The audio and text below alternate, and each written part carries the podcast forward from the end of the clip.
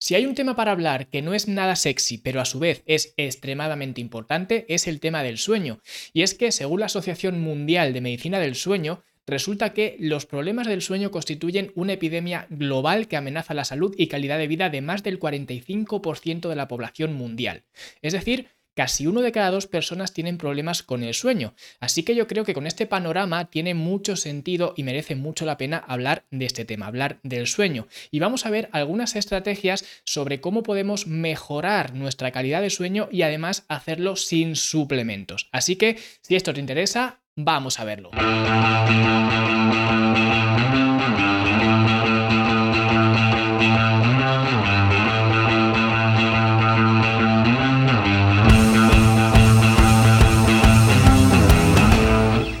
Si tenéis aún más curiosidad sobre el tema del sueño y el descanso, en mi libro El lunes empiezo hay una sección completa sobre el sueño y el descanso, así como también la habrá en mi nuevo libro que voy a sacar próximamente publicado y que aún no quiero revelar mucho más. Pero básicamente, si queréis profundizar más en el tema del sueño y el descanso, la sección más completa de este libro yo creo que está dedicada precisamente a eso, al sueño y el descanso. Me parece que prácticamente un tercio del libro se dedica justamente a eso. Así que si queréis este libro, lo buscáis en Amazon, ponéis el lunes empiezo y ahí lo tenéis, ¿vale? Y también os lo dejaré debajo enlazado, debajo de este contenido, de este material, para que podáis acceder directamente tanto a este libro como al otro libro cuando esté publicado. Y antes de empezar, quiero mencionar brevemente una frase que siempre digo y es que todo el mundo quiere ir al cielo, pero nadie quiere morir. ¿Y por qué digo esto? Pues esto lo digo porque habitualmente cuando hablamos de personas que tienen problemas para dormir, nos podemos encontrar dos clases de personas diferentes. La primera clase de personas, el primer tipo de personas, son aquellas personas que efectivamente no pueden dormir o no duermen bien, tienen problemas para descansar,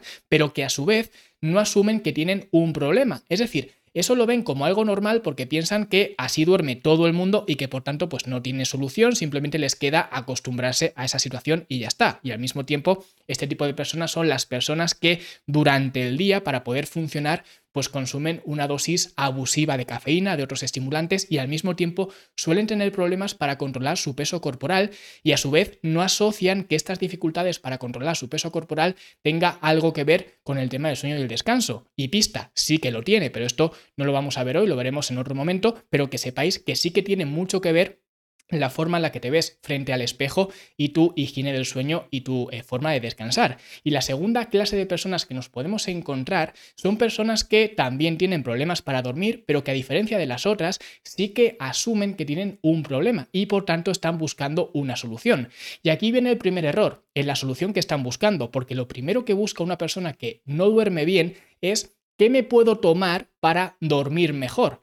Porque, aceptémoslo, es mucho más fácil tomar algo para dormir mejor que hacer algo para dormir mejor. Es muchísimo más simple y por eso es la primera solución que busca casi todo el mundo. Y esto lo veo continuamente, especialmente cuando me invitan a hablar pues, en una empresa, en algún podcast, en algún sitio donde me inviten a hablar, que suelo hablar de este tipo de cosas, del sueño, descanso, entrenamiento, etc. Y normalmente cuando llega pues digamos el turno de preguntas y respuestas, suele haber una pregunta que siempre se repite, siempre la hace alguien. O bien la pregunta es, ¿qué me puedo tomar para mejorar mi sueño y el descanso? O bien también otra pregunta que suelen hacerme es si este suplemento normalmente es la melatonina, porque suele ser lo más eh, conocido así a nivel popular, si la melatonina, por ejemplo, funciona para dormir mejor? Y esta pregunta en especial me gusta mucho porque siempre la contesto de la misma manera y contesto de una forma que muchas veces se considera un poco agresiva, un poco violenta, pero voy a explicar el por qué lo hago. Cuando alguien me pregunta si la melatonina funciona para mejorar el sueño y el descanso, siempre contesto lo mismo, contesto a ti no. ¿Y por qué doy esta contestación? ¿Por qué personalizo la respuesta en esa persona aún sin conocerla de nada? Y esto, por eso digo que muchas veces se puede considerar que es un poco violento, un poco agresivo, pero esto lo hago porque habitualmente quien hace este tipo de preguntas, quien pregunta por un suplemento para dormir mejor, para perder grasa, para cualquier cosa, no se para pensar en la palabra suplemento un suplemento sirve para justamente eso, para suplementar algo, lo que significa que para que yo pueda utilizar un suplemento y realmente sirva para algo, tengo que estar haciendo otras cosas a las cuales el suplemento pueda suplementar. Así que cuando alguien pregunta si la melatonina o cualquier otro suplemento funciona para cualquier cosa, tenemos que ver qué estamos haciendo para que podamos solucionar ese problema que tenemos. Y habitualmente quien pregunta si la melatonina o cualquier otro suplemento funciona para mejorar el sueño y el descanso, normalmente esa persona no está haciendo nada para mejorar el sueño y el descanso, con lo cual no te va a funcionar, es de cajón. Entonces, y solo entonces si estás haciendo todo para mejorar el sueño y el descanso, quizás te podrías plantear el tema de consumir algún tipo de suplemento, pero esto no lo vamos a ver hoy porque ya digo, hoy vamos a hablar sobre cómo mejorar nuestro sueño y el descanso sin utilizar suplementos, que creo que es el primer paso que todo el mundo debería dar. Todo el mundo debería mejorar su higiene del sueño y luego después, más adelante, si aún así se encuentra con ciertas dificultades para dormir, pues quizás el uso de suplementos pueda suplementar aquello que ya está haciendo. Pero ya digo, normalmente quien te pregunta si este suplemento funciona, habitualmente la respuesta es a ti no. ¿Por qué a ti no? Pues porque tú no estás haciendo nada que ese suplemento pueda suplementar. Entonces, lo primero, y como dice mi tío, primero va el 1 y luego va el 2. Así que precisamente vamos a hablar justo de esto. Vamos a hablar del consejo número uno para mejorar nuestra higiene del sueño y el descanso. Y el primer consejo es justamente establecer unos patrones regulares de sueño. Y de esto ya lo hablé en otro episodio hablando de la hora ancla, que es una estrategia fantástica para mejorar nuestra higiene del sueño y el descanso, ¿vale? Entonces tenemos que repetir el mismo patrón todos los días y esto significa acostarnos a la misma hora y levantarnos a la misma hora. Esto puede ser un poco flexible y por ejemplo en la academia pues comento cómo podemos flexibilizar todo esto, pero en principio cuanta más regularidad le demos al cuerpo, mucho mejor. Regularidad en cuanto a los horarios. Como digo, acostarnos a la misma hora y levantarnos a la misma hora y todos los días. Es decir, no solamente entre semana, que esto es normalmente lo que siempre me suele reportar la gente, no es que yo entre semana cumplo perfectamente mis patrones de sueño, pero luego los fines de semana los dilapido por completo. Pues evidentemente esto no funciona. Y esto lo digo porque yo en mis carnes he sufrido personalmente lo que significa no cumplir con esto. ¿Vale? Por eso sé que este es el mejor consejo que os pueden dar. Y si os tenéis que quedar con algún consejo de los que vamos a ver hoy, quedaros con este, quedaros con establecer patrones regulares de sueño. Y como digo, esto lo he sufrido personalmente porque cuando era más joven, cuando estaba estudiando en la universidad, también trabajaba por la noche, era DJ en mi caso particular, lo que significa que yo durante toda la semana, más o menos de lunes a jueves, viernes, pues tenía un horario diurno, ¿vale? Es decir, yo funcionaba por el día y luego dormía por la noche. Sin embargo, llegaba el jueves y mis patrones de sueño cambiaban. Ahora era nocturno. Estaba toda la noche despierto, llegaba a mi casa a las 7, las 8, las 9 de la mañana, incluso a veces más tarde, no siempre porque trabajara, pero en cualquier caso, eso lo que me hacía era pues dilapidar mis patrones del sueño y luego llegaba el domingo por la noche y me costaba mucho trabajo dormir.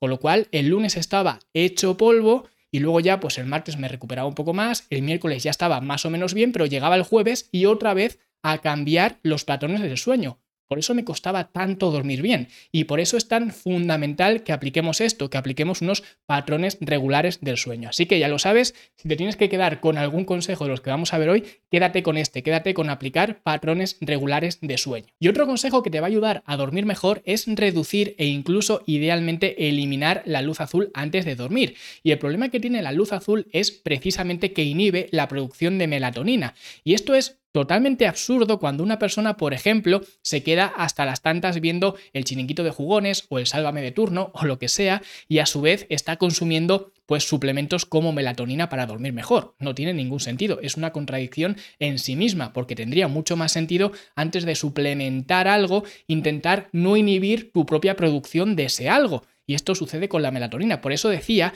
que la melatonina no funciona para dormir mejor funciona quizás y solo quizás si estás aplicando todo lo posible para potenciar tu producción natural de melatonina y también pues otro tipo de cosas que vamos a ver a continuación, pero en principio es una contradicción que tú estés inhibiendo tu propia producción de melatonina y al mismo tiempo te estés suplementando con pues ese mismo producto de forma externa, no tiene sentido. Por eso yo lo que suelo recomendar antes de dormir, antes que ver la tele y demás es Leer, digamos, sería lo primero que yo recomendaría, ¿vale? O hacer otras actividades que no involucren directamente luz azul. En mi caso, por ejemplo, suelo aprovechar ese momento antes de dormir y demás para ponerme un audiolibro, es decir, no estoy consumiendo o recibiendo luz azul directa de un aparato electrónico, al mismo tiempo que pues recojo un poco la cocina, lo que sea, no simplemente para desconectar y no abusar de esa luz azul. Por ejemplo, otra herramienta, otra táctica que podríamos emplear es utilizar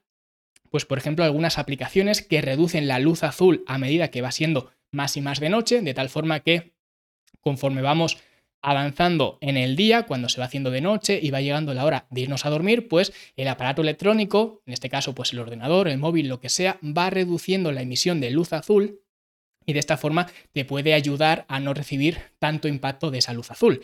Y otra herramienta también que yo la recomiendo pero con cierta cautela es utilizar gafas que inhiban o que bloquean la eh, luz azul, ¿vale? ¿Y por qué digo que recomiendo esta estrategia con cierta cautela?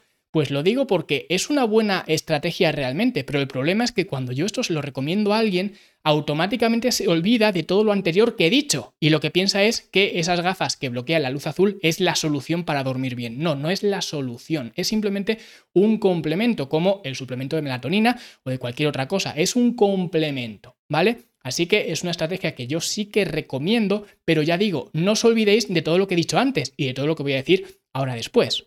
¿Vale? Así que utilizar eh, gafas que bloquean la luz azul también es una buena herramienta. Y si queréis incluso que haga un episodio, pues enfocándome exclusivamente en las gafas de luz azul, que es lo que tenemos que buscar, cómo tienen que ser estas gafas, qué tipo de bloqueo tienen que tener, etcétera, pues decídmelo y ah, lo vemos en otro momento, ¿vale? Pero que sepáis que esta es una, una, estrategia que se puede emplear, pero ya digo, no os olvidéis de todo lo anterior y de todo lo posterior. Siguiente consejo, fuera cafeína, fuera alcohol y fuera tabaco, especialmente antes de dormir, porque para mí estos son los tres monstruos que dinamitan tu descanso y tu recuperación. El primero es la cafeína, es un conocido por todos y evidentemente pues sobra la explicación. Al final, si tú estás utilizando la cafeína, que es un estimulante para pues activarte durante el día, evidentemente no tiene sentido que la consumas durante la noche, aunque tú pienses que no te afecte, porque no es así. Si tienes cafeína en la sangre, te va a afectar y de hecho la tasa de eliminación de la cafeína es mucho más lenta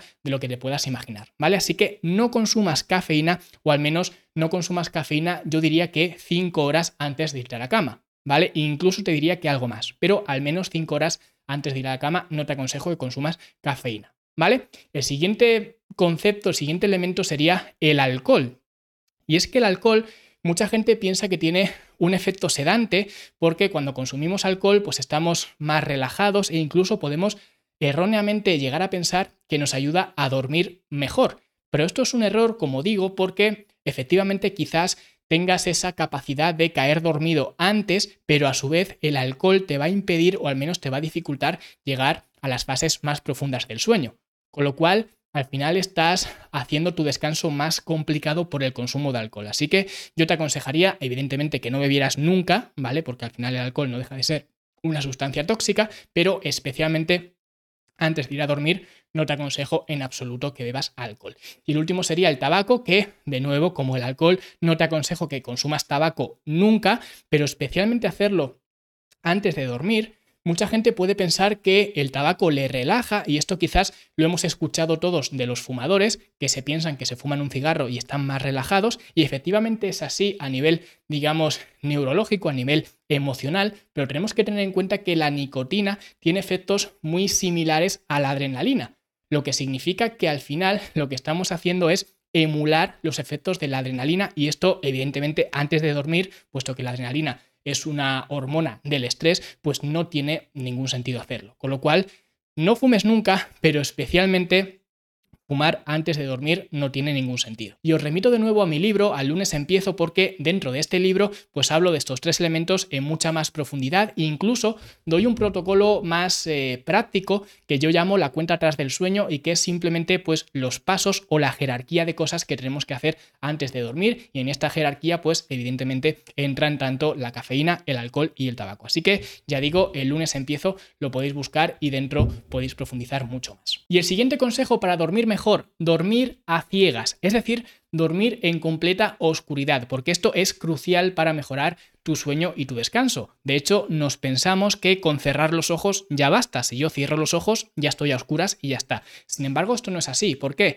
Porque la piel tiene células que son fotorreceptoras, lo que significa que podemos percibir luz a través de la piel. Por esta razón, las personas ciegas, las personas invidentes, también tienen que hacer esto. Una persona ciega tiene también que intentar que su habitación esté lo más oscura posible, sencillamente por esto, porque tu cuerpo puede percibir luz aunque tus ojos no la perciban. Por eso tenemos que buscar bajar las persianas, evitar cualquier tipo de luz, por ejemplo, la luz del despertador, ¿vale? Eliminarla, la luz del piloto de la tele, este piloto de estático que está eh, funcionando la tele, el piloto rojo, ¿vale? Eliminarlo. De hecho, yo os aconsejo que no tengáis televisión en la habitación porque en la habitación no deberíais ver la televisión, ¿vale? La luz, por ejemplo, de las regletas, todo esto eliminadlo, ¿vale? Intentad buscar la completa oscuridad. Y por ejemplo, un truco en verano, que es cuando se duerme con las ventanas abiertas, es utilizar un antifaz. Como digo, esto no va a solucionar el problema porque como hemos visto, al final la piel también va a percibir esa luz, pero al menos si duermo con un antifaz en verano, me estoy asegurando de que los ojos al menos estén cubiertos, ¿vale? Porque en verano sí que dormimos con las ventanas abiertas, persianas arriba, ¿vale? Para que nos entre un poco de aire, porque si no es imposible dormir, al menos aquí en España. Pues ya digo, utilizar un antifaz puede ser una táctica, una herramienta que puede venir bien en determinados momentos. Y el último consejo para mejorar tu higiene del sueño es cuidar la temperatura, es decir, dormir en una habitación que tenga una temperatura fresca, fresca y cómoda, no durmáis tampoco en un glaciar, pero tirando a fresca. Y esto es así porque nosotros cuando vamos aproximándonos a las últimas horas de la noche, el cuerpo lo que va haciendo es bajar la temperatura y luego cuando llega la mañana, cuando llega la hora de levantarnos, lo que hace es paulatinamente subir la temperatura. Por tanto, si tú estás durmiendo en una habitación que sea muy cálida, muy calurosa, lo que estás haciendo es impedir que el cuerpo tenga esta función natural de bajar la temperatura. Así que por eso un consejo, un truco también muy útil es darse una ducha o un baño caliente antes de dormir, porque cuando tú sales de la ducha o sales del baño, un baño caliente, lo que busca el cuerpo es justamente eso, lo que hace el cuerpo es bajar esa temperatura que tú artificialmente en ese baño o en esa ducha has subido. Entonces, lo que hace el cuerpo es bajar la temperatura y es un poco lo que quiere hacer el cuerpo en ese momento del tiempo. Por eso, muchas veces a los niños, a los bebés, los bañas y luego después de bañarlos se quedan cao. Esto es un poco lo que ocurre, ¿vale? Así que cuidad la temperatura y buscad una temperatura que, como digo, sea cómoda, que tampoco sea totalmente invernal, pero que sea tirando más a fresca. Así que espero que estos cinco trucos, estos cinco consejos os ayuden a mejorar vuestra higiene del sueño y el descanso y que al menos los apliquéis antes de plantearos el comprar algún bote de colores, ¿vale? Utilizad estos cinco consejos y especialmente el primero que creo firmemente que es el mejor consejo que nadie os puede dar para mejorar vuestra higiene del sueño. Y si aún así queréis profundizar mucho más, os vuelvo a remitir a mi libro, al lunes empiezo, que ya digo, hay una sección completa sobre el tema del sueño y el descanso, así como también mi siguiente libro del que próximamente os hablaré, muy próximamente, no os preocupéis, pero de momento en el lunes empiezo lo podéis ver, ¿vale? Si vais a Amazon, el lunes empiezo y ahí tenéis esta sección, entre otras cosas, hablando sobre el sueño y el descanso. Así que si te ha gustado, dale like, suscríbete, deja un comentario bonito, porque si hoy hemos hablado del sueño y el descanso, la semana que viene vamos a ver una estrategia perfecta para optimizar tanto nuestros entrenamientos como también nuestra recuperación. Algo que habitualmente suele estar reñido, mejorar nuestro entrenamiento y al mismo tiempo nuestra recuperación, pues vamos a ver que lo podemos hacer mediante una estrategia estúpidamente simple y que de hecho yo me di cuenta de ella de forma totalmente casual hace muchísimos años y como digo, esto lo veremos la semana que viene. Así que hasta entonces, hasta luego.